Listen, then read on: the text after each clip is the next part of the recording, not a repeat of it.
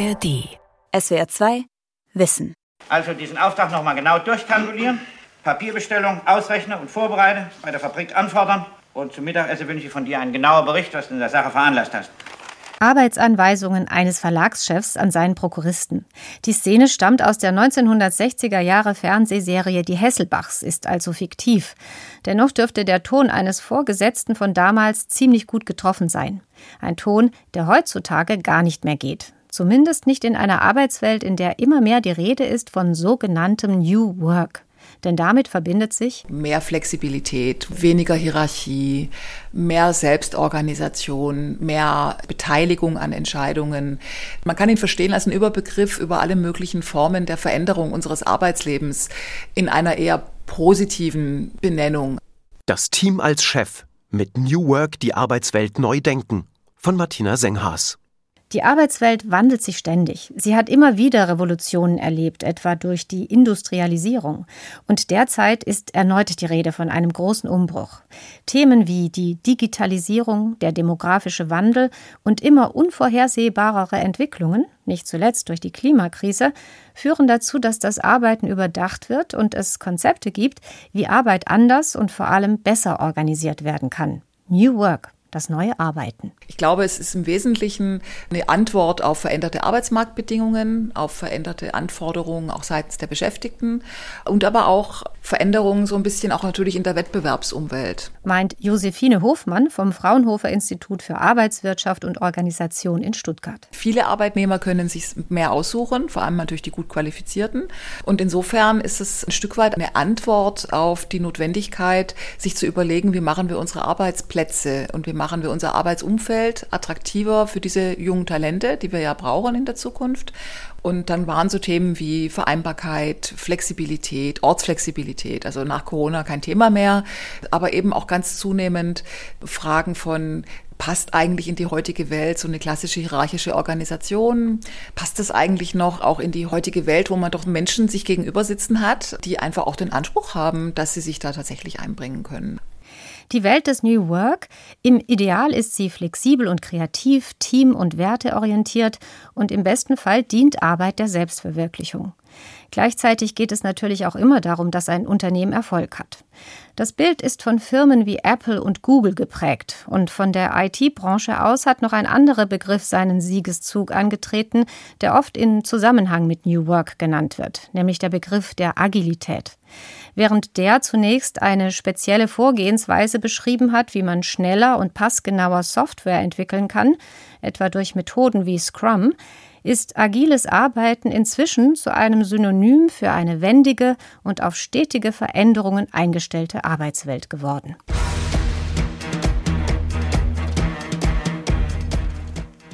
Ein Unternehmen, das schon auf der Homepage mit New Work wirbt, ist die Mannheimer Firma Karl. Deshalb habe ich mich dort mit dem Geschäftsführer Jochen Wagner zu einem Gespräch verabredet. Ah, hier ist jemand. Hallo. Karl ist ein Büroeinrichtungsunternehmen mit rund 50 Mitarbeiterinnen und Mitarbeitern, das in einem alten, schön sanierten Industriegebäude im Mannheimer Hafen untergebracht ist. Das Interessante, die Firma bietet nicht nur das Mobiliar für New Work Arbeitsplätze an, sondern sie hat ihre Arbeitsstrukturen nach eigenen Angaben voll und ganz auf New Work umgestellt, ist also gleichermaßen Showroom und Beispiel dafür. Ich soll Sie gerade ins Bistro. Okay, danke. Auf dem Weg zum Bistro sehe ich, die ganze Etage ist offen. Es gibt keine einzelnen Büros mehr, sondern nur noch unterschiedlich gestaltete Arbeitsbereiche mit kleinen und großen Tischen, gemütlichen Polstermöbelecken und variablen Konferenzsettings. Und dazwischen schalldichte Kabinen zum Telefonieren oder um sich mal zurückzuziehen. Ah, da ist es. Hallo. Guten Morgen. Hallo, Herr Wagner. Ich glaube, ich bin genau richtig gelandet hier. Hallo. Guten Morgen. Das würde mich freuen, wenn es ja. so ist. Karl, so erzählt Jochen Wagner, ist ein Familienunternehmen, das von seinem Gründer klassisch patriarchal geführt wurde. Unser Unternehmen wurde 1970 gegründet und wir waren im besten Sinne traditionell geprägt. Unser Firmengründer, das war so ein bisschen nach dem Motto L'état c'est moi, ne? das Wort war Gesetz. Jedem war vollkommen klar, wo sein Handlungsrahmen endet und wo er sich zu rechtfertigen hat und wo auch ganz strenge Vorgaben gemacht wurden, die tunlichst einzuhalten waren. Da war ganz klar, wer ist der Befehlsgeber und wer ist der Ausführende. Und der Erfolg gab dem in der damaligen Zeit ja auch durchaus recht. Diese Art der Unternehmensführung hat sich nach und nach verändert, um wettbewerbsfähig zu bleiben, und zwar als Arbeitgeber und als Büroeinrichter. Wir haben diese streng hierarchische äh, Architektur sehr stark aufgelöst. Wir haben Handlungs- und Entscheidungskompetenzen in einem ganz, ganz großen Maß auf die Mitarbeiterebene verlagert, weil wir einfach daran glauben, dass Teams in der Selbstorganisation sehr, sehr gut wissen, wie es im Sinne des Unternehmenswohls, das ist natürlich immer das ultimative Ziel, damals wie heute, wie es gut funktioniert. Letzten Endes muss ein solcher Shift hin zu einem Arbeitsmodell ja letztlich von oberster Ebene herkommen. Die muss dann sich aber eben auch darüber im Klaren sein, dass sie ganz viele Kompetenzen und ganz viele Machtinstrumente, wenn man es mal so betrachten will, in diesem Zuge aus der Hand gibt. Jochen Wagner spricht von einer neuen Denkhaltung, die neue Räume öffnet, im Umgang miteinander und im Umgang mit den Aufgaben, die zu bewältigen sind. In einem neuen Kontext arbeitet man ja eigentlich sehr über Zielvereinbarung, dass man einfach sagt, okay, zu erreichen gilt es dieses oder jenes Ziel. Aber der Weg dahin, den geben wir nicht mehr vor, den kontrollieren wir auch nicht. Wir schauen uns einfach ergebnisorientiert an. Habt ihr das mit dem Lenkrad selbst in der Hand gut hinbekommen oder braucht ihr Unterstützung dabei, es künftig gut hinzubekommen? Aber ein festgeschriebenes Skript, eine Bedienungsanleitung, dein Job funktioniert genau so und bitte äh, nach diesem linearen Ablauf arbeitest du, das findet eben nicht mehr statt. Ein ähnlicher Wandel wie beim Büroeinrichter Karl vollzieht sich gerade in vielen Firmen. Das hat Josephine Hofmann zusammen mit ihrem Team vom Fraunhofer Institut herausgefunden. Und zwar durch eine deutschlandweite Studie, die sie noch vor dem Ausbruch der Corona-Pandemie durchgeführt haben. Also wir waren damals eben schon auch so, dass wir gesagt haben, wir glauben, dass es auch in Deutschland da viele gute Ansätze gibt. Und das war dann eigentlich auch der Anspruch, zu sagen, wir machen mal so eine Art Landkarte in Deutschland und schauen uns ganz explizit unterschiedlichste Unternehmen an und Ansätze, New Work-Projekte, New Work-Prinzipien. Im Auftrag des Bundesministeriums für Arbeit und Soziales hat sich das Forschungsteam bei Großunternehmen wie der BASF und Daimler umgehört und bei klassischen Mittelständlern wie Kercher und Trumpf, aber auch bei der AOK und Kleinbetrieben. Und ich glaube, dass wir eben es auch geschafft haben, ich sag mal sehr salopp, nicht nur in dieser hippen IT-Industrie, die ja jeder erstmal vor Augen hat, ne? also diese berühmten Menschen, die da im Hoodie in Berlin in der Fabriketage sitzen und immer Latte Macchiato trinken, das sind ja solche Bilder, die da so transportiert werden, sondern dass wir auch, ich sag mal, in ganz normalen, ganz grundständigen Unternehmen da Ansätze finden, dass man eben solche Ideen auch realisieren kann. New Work scheint also tatsächlich ein Thema zu sein in der deutschen Arbeitswelt. Nebenbei bemerkt, wenn das Fraunhofer Institut beim SWR angeklopft hätte, wäre es auch hier fündig geworden. Denn auch beim öffentlich-rechtlichen Rundfunk sucht man nach neuen Arbeits- und Organisationsformen, um auf die dynamischen Veränderungen in der Medienbranche zu reagieren.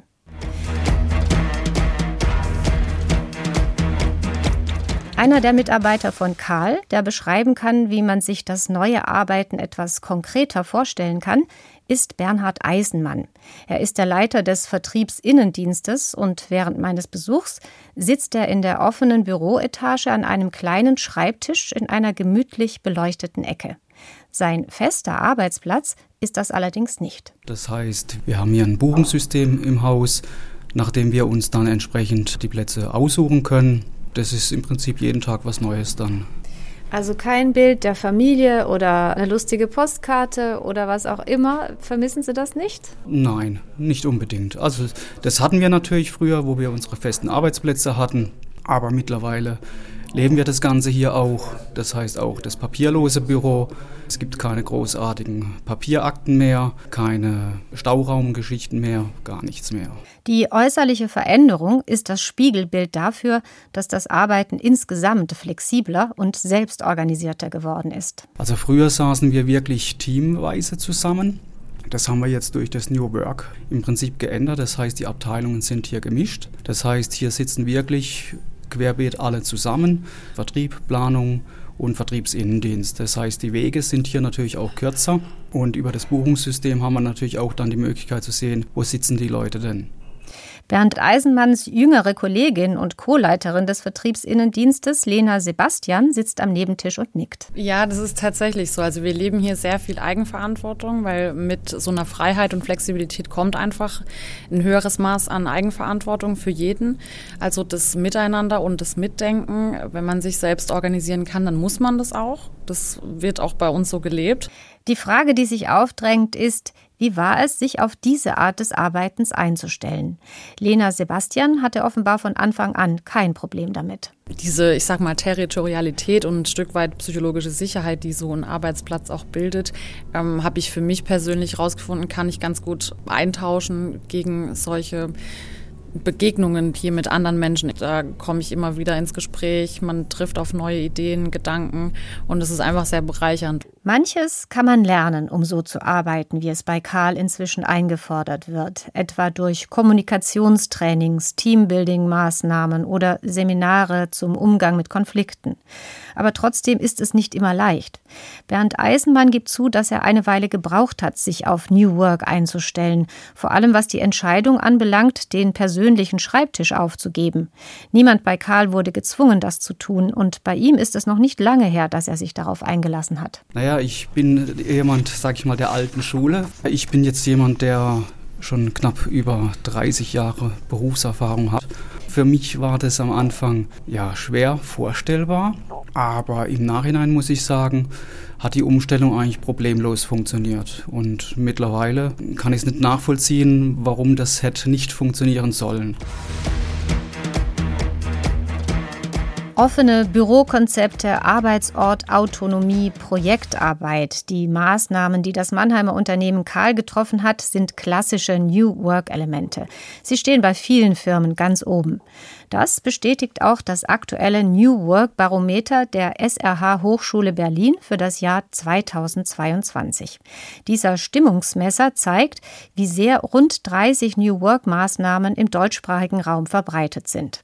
Darunter die eben genannten, aber etwa auch offene Fehlerkultur und selbstbestimmtes Lernen, Förderung von Sinnstiftung und Jobsharing. Carsten Schermuli, Wirtschaftspsychologe an der SRH Hochschule in Berlin, ist einer der beiden Autoren der Studie. Also New Work ist ein großer Begriff, äh, teilweise ein Containerbegriff, wo viele das reinwerfen, was sie dann noch später finden möchten. Und wir führen deswegen jedes Jahr eine Befragung durch, zusammen auch äh, mit dem Personalmagazin, das Arbeitsministerium ist dabei. Und da ja, erfragen wir auch immer, welche Verständnisse von New Work sind momentan aktuell. Laut New Work Barometer kommen Maßnahmen wie flache Hierarchien schon seltener vor. Und radikale Enthierarchisierungsmodelle wie Holokratie oder Soziokratie sind eher die Ausnahme. Letzteres sind Modelle, bei denen jegliche Entscheidungsgewalt auf die Gruppe übertragen und ein Unternehmen demokratisch geleitet wird, mit gewählten Führungskräften. Allerdings sagt die Verbreitung von New Work-Elementen nach Meinung von Carsten Schermoli nur wenig darüber aus, ob sie tatsächlich auch zu einem zufriedenstellenden und erfolgreichen Arbeiten führen. Da kritisiere ich so ein bisschen, wie reduziert mittlerweile das Verständnis von New Work ist, dass viele Leute das einfach mit, ja, mit Homeoffice, mit mobiler Arbeit assoziieren und das war's. Da möchte also jemand eigentlich die Bürofläche um 30 Prozent einsparen und auf einmal ist dann Open Space Büros ein Teil von New Work oder jemand möchte Achtsamkeitskurse als Berater verkaufen, auf einmal ist Achtsamkeit ein Teil von New Work. Für den Wirtschaftspsychologen ist New Work nur dann echtes, neues Arbeiten, wenn es zu einem, wie er es nennt, psychologischen Empowerment beiträgt. Dieses psychologische Empowerment setzt sich zusammen aus vier Wahrnehmungen der Arbeitsrolle, aus dem Erleben von Bedeutsamkeit während der Arbeit, dem Erleben von Selbstbestimmung während der Arbeit, dem Erleben von Kompetenz und dem Erleben von Einfluss während der Arbeit. Das sind so diese vier Facetten von psychologischem Empowerment. Und ich glaube, dass Empowerment sehr wirksam ist. Das können wir auch in den Studien zeigen. Und das sollte deswegen auch die Zielsetzung von New Work sein, dass man dieses Empowerment-Erleben äh, der Mitarbeitenden stärkt. Mit diesem Verständnis bezieht sich der Wissenschaftler auf die Ursprünge von New Work. Geprägt hat den Begriff der österreichisch-amerikanische Sozialphilosoph Friedjof Bergmann. Er hat Anfang der 1980er Jahre mit Arbeitslosen in der amerikanischen Automobilindustrie gearbeitet und nach einem Konzept gesucht, wie Menschen ihre Arbeit als würdig und sinnvoll empfinden können. Seine Idee von New Work war ein Gegenentwurf zur kapitalistischen, aber auch zur sozialistischen Lohnarbeit. Dafür hat er ein Drei-Säulen-Modell entwickelt, in dem sich Lohnarbeit, Gemeinschaftsarbeit und die Arbeit, die die einzelnen Menschen, Zitat, wirklich, wirklich wollen, ergänzen. Dieses Verständnis ist heute ziemlich in den Hintergrund gerückt. Das zeigt auch die SRH-Studie. Was Carsten Schermuli beobachtet ist, dass viele Unternehmen New Work-Elemente einführen, weil es gerade Mode ist und ohne vorher genau zu diagnostizieren, welche Veränderungen in ihrem speziellen Kontext sinnvoll sind viele Jahre, vielleicht auch Jahrzehnte, hat man sich sehr stark auf die Strukturen äh, fokussiert und hatte so die Idee, okay, wir müssen einfach nur beispielsweise flache Hierarchien einführen und dann ist das Thema Empowerment abgehakt. Dann haben wir es äh, sozusagen geschafft. Ähm, das hat aber sehr große Nebenwirkungen, weil wir einfach die Psychologie zu wenig dabei im Blick haben. Also Hierarchien geben auch Sicherheit, Führungskräfte geben Feedback, die koordinieren, die sind die großen Befrieder auch von, von Konflikten innerhalb von Organisationen. Die ganzen Führungsaufgaben in der flachen Hierarchie landen dann auf einmal auch bei den Mitarbeitenden mit teilweise sehr unangenehmen Nebenwirkungen, weil man deutlich mehr arbeiten muss, mehr Streitigkeiten entstehen und so weiter.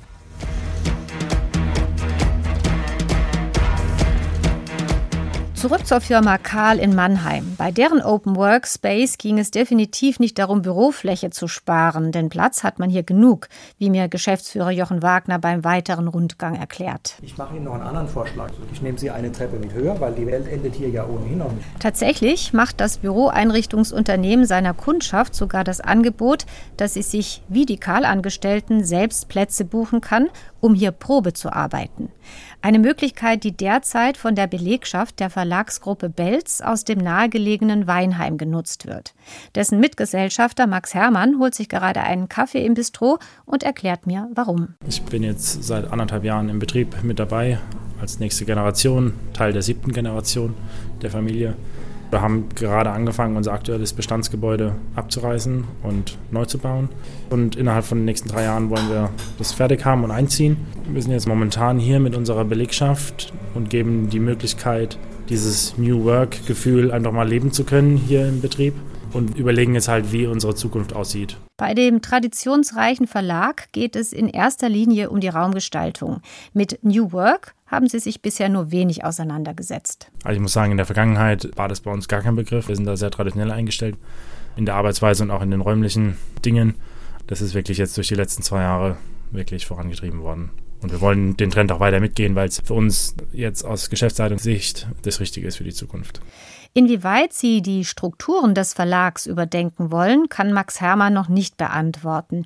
Die Hierarchie sei bereits relativ flach, meint er. Aber klar, auch eine etablierte Firma komme nicht darum herum, sich zu bewegen. Auf jeden Fall, man will natürlich attraktiv sein. Wir haben glaube ich, wie jede Branche oder wie jeder Betrieb momentan Nachwuchs. Probleme will ich nicht sagen, aber Herausforderungen dass man neue Leute gewinnt. Und es wird halt auch immer mehr so sein, dass man auch aus der Entfernung Leute dazu bekommen muss, die nicht mehr alle um den Verlag rum wohnen, sondern auch mehr remote dann arbeiten und vielleicht nur einen Tag die Woche da sind. Das ist auf jeden Fall auch ein Schritt in diese Richtung, dass man neue junge Leute anspricht mit einem attraktiven Arbeitsumfeld. Auf jeden Fall. New Work als Mittel, um als Unternehmen für jüngere Fachkräfte attraktiv zu sein. Dieses Argument taucht immer wieder auf. Eine angemessene Bezahlung allein scheint oft nicht mehr auszureichen. Vor allem für die derzeit 30 bis 40-Jährigen. Die sogenannte Generation Y and Z spielt Lebensqualität eine große Rolle. Das macht es teilweise sogar schwierig, Führungsstellen zu besetzen, wie die Arbeitswissenschaftlerin Josephine Hofmann beobachtet. Das ist übrigens definitiv ein Problem. Also wir sehen das auch in Befragungen, dass vor allem so die klassische mittlere Führungsposition, diese klassische Sandwich-Position, die, die wollen viele Leute gar nicht mehr. Die sagen dann häufig, nö, doch du, ich habe einen tollen Job, kann mich da reinbringen, aber das Ganze, was du da noch machen musst, so, so oben drüber, das interessiert mich überhaupt nicht. Für dieses Problem gibt es tatsächlich auch eine passende New Work-Maßnahme und das ist, Führungsjobs zu teilen. Allzu verbreitet sei das noch nicht, meint die Wissenschaftlerin vom Fraunhofer Institut. Aber es gebe Beispiele, etwa beim Chemiekonzern BASF. Bei der BASF hat man es auch gemacht. Zum einen natürlich sehr stark auch, um Frauen in Führung zu bringen. Also Frauen, die jetzt in der Familienphase gerade waren und sagen, sie würden gerne eine Führungsposition machen, aber eben nicht zu 100 Prozent Arbeitszeit, weil sie das nicht können, aber trotzdem sich da verantwortlich einbringen, dass man da zum Beispiel sagt, wir teilen einfach eine Führungsaufgabe auf zwei Personen auf beispielsweise auf eine junge und eine ältere Führungskraft, auch um einen guten Übergang zu gestalten. Führungstandems sind eine Herausforderung. Es braucht ein hohes Maß an Kommunikationsfähigkeit und ein gutes Miteinander. Aber allein darüber nachzudenken, dass es auch anders geht, kann eine große Befreiung sein. Und das gilt auch für die Idee, dass man, wenn man mal einen Führungsjob hat, ihn nach einer Weile wieder abgeben kann. Auch das ist allerdings noch eher ungewöhnlich. Das macht man in Deutschland nicht praktisch. Ne? Also ich glaube, eine Führungskraft, die nicht mehr Führungskraft ist, die hat in der Regel einen Riesenmakel. Und das ist total schade, weil ich weiß aus vielen Gesprächen, also gerade von Führungskräften, die das auch schon lang machen, die sagen, ich habe das jetzt 30 Jahre gemacht und ich habe das auch mit Liebe und Leidenschaft gemacht, aber ich würde jetzt die letzten fünf Jahre gern noch mal was anderes machen. Und die Gelegenheit gibt es ganz selten. Und da sind dann gerade zum Beispiel solche Übergangsmodelle, wären doch eine hervorragende Idee, das zum einen das Potenzial dieser Person weiterhin gut zu nützen und trotzdem eine gute Nachwuchskraft dann zu bekommen. Grundsätzlich stellt sich allerdings die Frage, für wen ist New Work eigentlich relevant? Ist das nicht alles ein Wohlfühlthema für Besserverdienende? Für die gut ausgebildeten Akademikerinnen und Akademiker in Bürojobs? Josephine Hofmann gibt zu, dass auch sie nicht frei war von diesem Vorurteil, aber eines Besseren belehrt wurde beispielsweise durch eine Bäckerei. Und das ist wirklich ein kleines Unternehmen. Also die haben, glaube ich, drei, vier Azubis und halt Gesellen. Und die haben gesagt, dann machen wir es doch so, dass die praktisch untereinander deutlich selbstständiger über ihre Schichteinteilung äh, entscheiden können, was eben das bringt, dass die sich ein bisschen abwechseln können und dass nicht jeder um zwei antreten muss, sondern einer eben dann auch mal um sechs oder um fünf kommen kann. Aber man hat das in die Hände der Beschäftigten gelegt und hat gesagt, ihr dürft es selber entscheiden. Der Laden muss laufen, aber ihr habt da ein Stück weit mehr Freiheit, tatsächlich euch da einzubringen und auch eure Vorstellungen zu machen. Ähnliche Versuche fänden sich auch immer häufiger in der Industrie und in Verwaltungen. Ist sie also da, die schöne, neue, flexible und selbstbestimmte Arbeitswelt?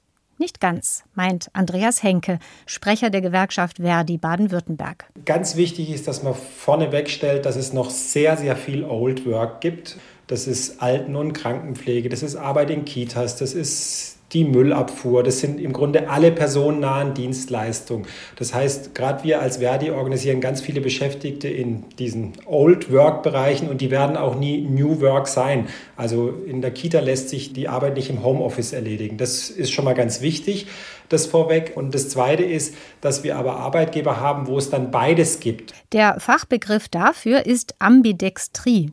Er bezeichnet die Gleichzeitigkeit von mindestens zwei unterschiedlichen Geschwindigkeiten in einem Unternehmen beispielsweise in der Automobilindustrie, während da der eine Bereich sich im Wettlauf um die neueste Mobilitätstechnik behaupten muss und deshalb andere Arbeitsweisen und Führungsstrukturen etabliert, ist der andere noch mit der Produktion und Weiterentwicklung von Verbrennermotoren beschäftigt und in alten Strukturen unterwegs. Das kann zu Spannungen und Konflikten führen. Und dann kommen wir zu den Bereichen, wo tatsächlich anders gearbeitet wird. Und ich glaube, da muss man so ein bisschen weg von diesen ganzen hippen Geschichten und Agenturen und, und kleineren Bereichen.